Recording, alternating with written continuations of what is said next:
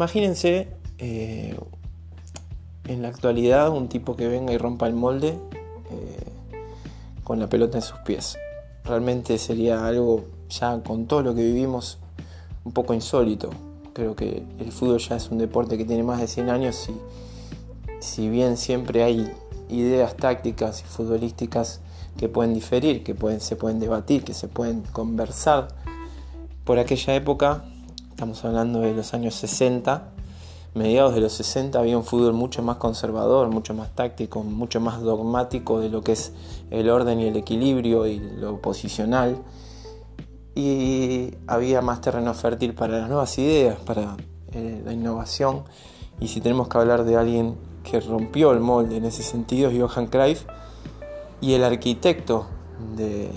eh, todo, toda esa revolución futbolística y, cultural que trasladó el holandés hacia un club como el Barcelona, por ejemplo, este, tenemos que hablar de Rinus Michel, un director técnico que había hecho toda su carrera como jugador en el Ajax de Holanda y este, tomó la dirección técnica a mediados de, los 60 en el equipo este, holandés. Hizo debutar a, a un Cruyff que realmente era mágico verlo dentro de la cancha con las cosas que hacía, y imagínense, eh, alguien que tiene las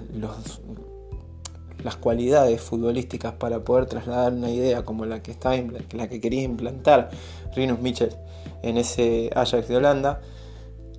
realmente iba a eh, causar el revuelo que, ocurrió por aquella época. Un Ajax que se llevó tres Copas de Europa, 1970, 1971, 1972 un jugador que se llevó tres balones de oro, eh, seis ligas holandesas. Realmente algo que marcó una época y un antes y un después en, lo que fue el funcionamiento futbolístico este, por aquellos años. Hablamos de un jugador que también protagonizó este, con Holanda la misma manera de jugar, un, Holanda que una selección holandesa que, estaba compuesta por los protagonistas del Ajax, eh, Johan Niskens, eh, Johnny Rep, había, había varios intérpretes de aquel equipo que,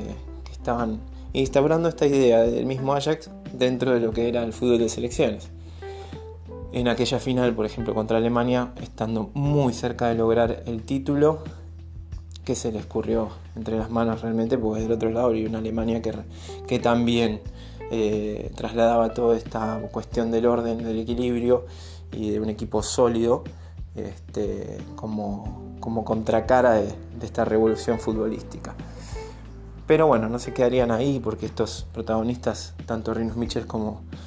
este, como Johan Cruyff, se fueron al Barcelona. Rinus Michel más precisamente pidió a Johan Cruyff para tratar de romper una relación tirante con, el plantel y realmente un, un Barcelona que venía con 14 años de sequía y tenían que romper un poco el molde con una incorporación, alguien que realmente llevara la idea de Rinus Michels al campo de juego. Trajeron a, Johan Cruyff, lo cual fue también una titánica tarea financiera porque al Barcelona le costó mucho dinero, un traspaso récord para el momento, y además de cómo eh, lo que fue la cantidad de dinero, que eran 120 millones de pesetas, algo así como 2 millones de dólares, uno para el jugador y otro, otro millón para el conjunto holandés, este, también cómo, instrumentarla en ese momento para, para la parte financiera y legal del país, eh, como traspaso futbolístico, cómo importar un jugador, lo tuvieron que, importar en los cuadernos, digamos, en las anotaciones, como si fuera un, eh, un bien material, como si fuera un auto, algo así. Este, lo, instrumentaron eh, Carabén, el gerente del Barcelona, con el director de la el director general del Instituto Español de Moneda Extranjera hicieron, instrumentaron de esta manera la llegada del holandés como si fuera un auto, algo realmente insólito para la época, pero justamente porque no había un marco legal de este tipo de operaciones, porque hablamos de 1970, por ahí, en aquella época cuando arribó el holandés al equipo Blaugrana. El primer campeonato que jugaron, así como llegó, ya debutó con gol, fue realmente este, una revolución para, todo el público español, rompió la sequía del Barcelona, ganó la liga. fueron cinco años del holandés como jugador y con varias lesiones. Realmente fue un camino este, un tanto con obstáculos sinuosos. Realmente también tuvo su rol la, prensa. Eh, instauraban noticias de que él acudía a médicos por fuera de la, institución y que se iba a ir a otros clubes. Bueno, algo también muy similar a lo que pasa hoy con los medios. Y, todo esto, bueno, se terminó trasladando a este, que, Johan Cruyff eh, terminara yéndose a jugar a los Estados Unidos con Pelé, por ejemplo. Eh, y siguiendo su camino en el Ajax, terminando su carrera en el Feyenoord Después, luego, llegaría a la etapa como entrenador y trasladar todas estas ideas recabadas por, por Michels eh, como experiencia como jugador, trasladándolas como técnico. Y así le fue con el Ajax, también ganando este, copas y ligas eh, como entrenador y arribando nuevamente al Barcelona, lo que sería eh, trasladar esta idea como revolución futbolística y como como idea de instrumentar un equipo que pudiera sentar las bases de lo que es hoy el Barcelona, de lo que es un equipo que, empezó a conquistar Copas de Europa, que empezó a conquistar lo que hoy sería la, UEFA Champions League. Y así este, fue como, fue formando un equipo, una columna vertebral apta para trasladar este juego a Ronald Koeman como central, como libre, como una persona que pudiera ordenar el juego como lo hacía él como intérprete, pudiera tratar este, de, meter esos pases mágicos, filtrados y romper líneas defensivas para los delanteros, una nueva disposición táctica futbolística. Quisiera que los protagonistas se vayan acomodando en el campo de juego y vayan intercambiando también posiciones. Un Pep Guardiola que, bueno, obviamente eh, no solamente como jugador trasladando la clase que tenía eh, trasladando el balón, sino después también como entrenador, como lo plasmó en este Barcelona mágico con Messi, con varios intérpretes más. Eh, hizo del Barcelona justamente lo que es hoy la estructura sólida de, trasladar este formato de juego y esta cultura futbolística de tener la pelota y del pase,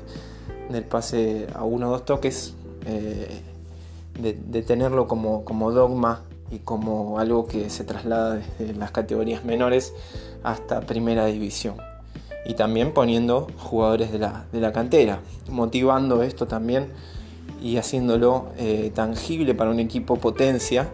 que no es algo fácil realmente hacer debutar jugadores de la cantera en un equipo en el que siempre está plagado de estrellas y, van,